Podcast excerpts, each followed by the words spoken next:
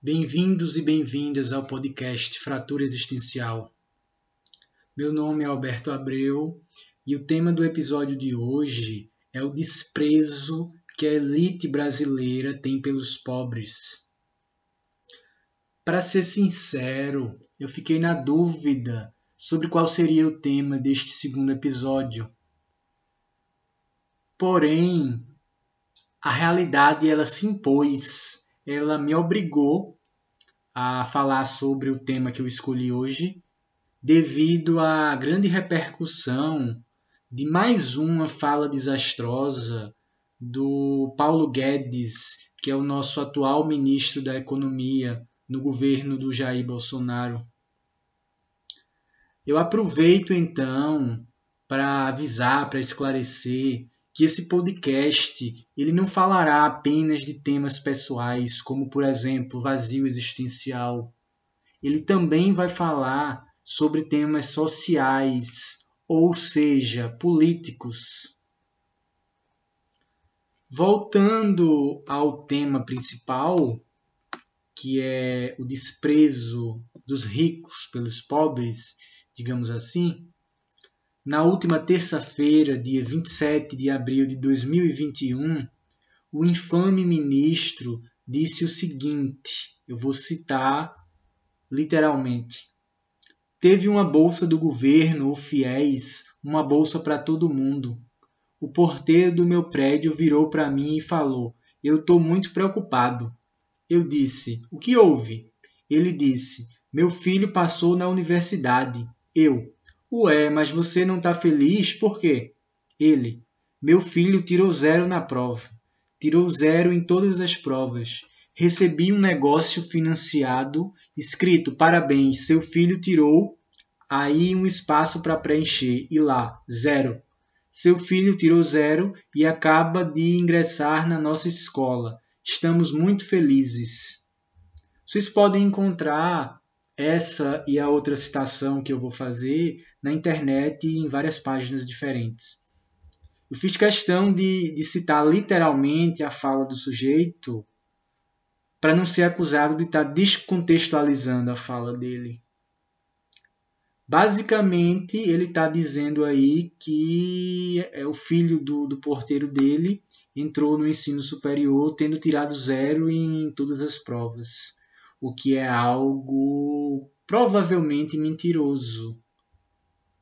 Com certos programas assim para facilitar o, a entrada dos pobres né, ou marginalizados na, no ensino superior, eles até podem entrar com uma nota menor, mas zero é bem improvável. E aí é importante esclarecer o seguinte, né? o FIES ele não concede bolsas como faz o ProUni, por exemplo. Ele é um programa de financiamento para que os estudantes cursem o ensino superior em universidades privadas, ou seja, o estudante ele recebe dinheiro, mas ele vai ter que pagar futuramente. Não é como o ProUni, que é uma bolsa onde você recebe o dinheiro e você não vai pagar. E e é isso, né? Ah, não, não é bolsa, é um financiamento. Ele disse que era bolsa para todo mundo. E uma outra fala dele, ele disse que esse programa, o FIES, foi um desastre. Né? Aí a, a pergunta que a gente tem que fazer é: um desastre para quem? Aí eu posso responder: né? um desastre para os ricos que não querem ver filho de pobre na universidade.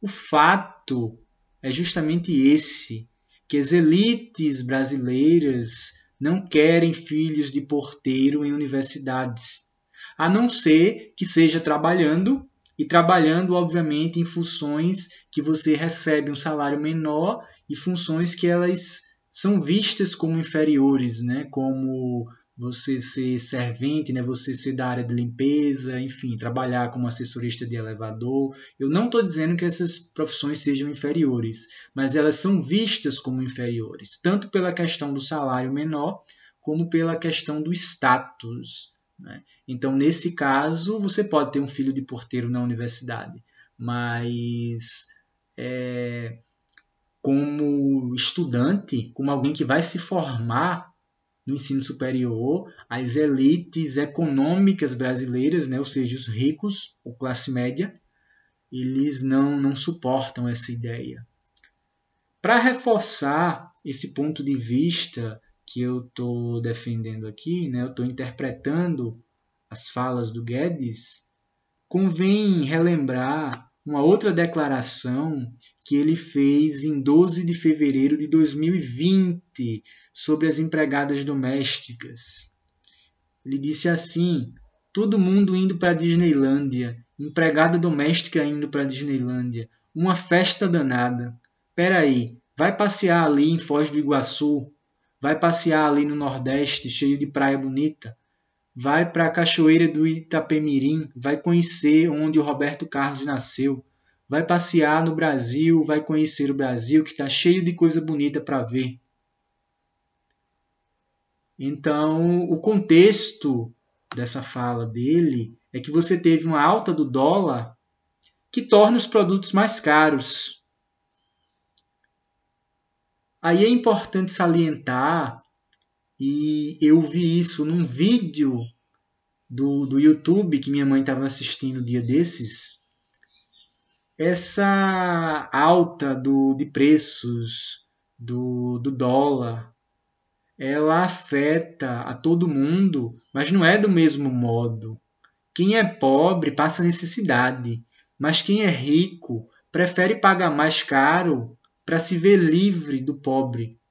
Então, o exemplo que foi dado no, nessa pessoa que estava falando, né, porque foi recentemente, é a questão da alta da gasolina, que está bem cara e esse ano ela já sofreu aumento de preço várias vezes. Né? Quem é rico prefere pagar mais caro e ver as ruas mais livres, porque nem todo mundo vai ter condição de abastecer o carro sempre. Então, se eu sou rico, eu prefiro pagar mais mas não vê aqueles carros populares na rua, né? Porque as pessoas classe média baixa que tem um carrinho, mas não tem tanto dinheiro, não vão conseguir estar tá abastecendo sempre. Então eu elitista, que acho que sou melhor do que os outros, prefiro pagar mais para não ter que conviver com outras pessoas. É a mesma coisa que acontece no, nos aeroportos, é, né? é você não ser um rico que não precisa ver pobre em aeroporto. E é isso a fala do Guedes de um ano atrás. É inconcebível para essa elite econômica você estar tá no aeroporto e ver pobre, ver empregada doméstica, ver porteiro, enfim, não, tem que ser só aquela elite, né? que, sei lá, fala língua estrangeira, se veste bem, se acha melhor do que os outros por causa disso. Essa é a mentalidade não só do Paulo Guedes e do Jair Bolsonaro e da corja deles, mas de grande parte das elites econômicas brasileiras, ou seja, das pessoas que têm mais dinheiro. Não necessariamente essas elites econômicas elas são elites intelectuais, não necessariamente são pessoas que têm um conhecimento profundo em arte, em filosofia, não. Né? É, basta você ver essas duas pessoas que eu citei que dá para perceber claramente que não são pessoas ricas culturalmente, né? embora tenham muito dinheiro. E na verdade, essa mentalidade ela não é só dos ricos, mas de muita gente que é classe média e que se comporta como rico sem ser rico. Aquela pessoa que acha que é rico, que quer ser rico, mas que não é que na realidade está muito mais próxima do pobre do que do rico, mas que se acha elite. Então, esses foram dois exemplos né, de falas do Guedes, exemplos reais e exemplos atuais desse desprezo, para não dizer ódio, dos ricos pelos pobres no Brasil. É o que eu chamo de complexo Caco Antibes algo que eu vou desenvolver melhor em algum outro episódio. E aí, para quem quiser aprofundar essa questão, estudando a teoria, eu trouxe exemplos práticos. Quem quiser estudar a teoria, eu recomendo o livro A Elite do Atraso, do sociólogo Gessé Souza. Os pobres, eles são vistos como a ralé brasileira. Então, embora a escravidão ela haja sido abolida, a mentalidade escravista ela permanece. Esse tema ele é fundamental e ele vai ser abordado aqui futuramente. Uma outra referência que eu posso trazer para vocês é o filme Que Horas Ela Volta, de 2015, com a Regina Casé. Traz o exemplo disso também, dessa mentalidade escravista por parte dos patrões, que ela é muito, muito clara em relação ao empregado doméstico. Então, esse é um tema atual, é um tema mais do que importante, ele é fundamental. E eu espero que esse episódio lhe sirva para vocês refletirem sobre a realidade do nosso país, para entendê-la melhor e, quiçá, para modificá-la, porque a gente pode fazer isso.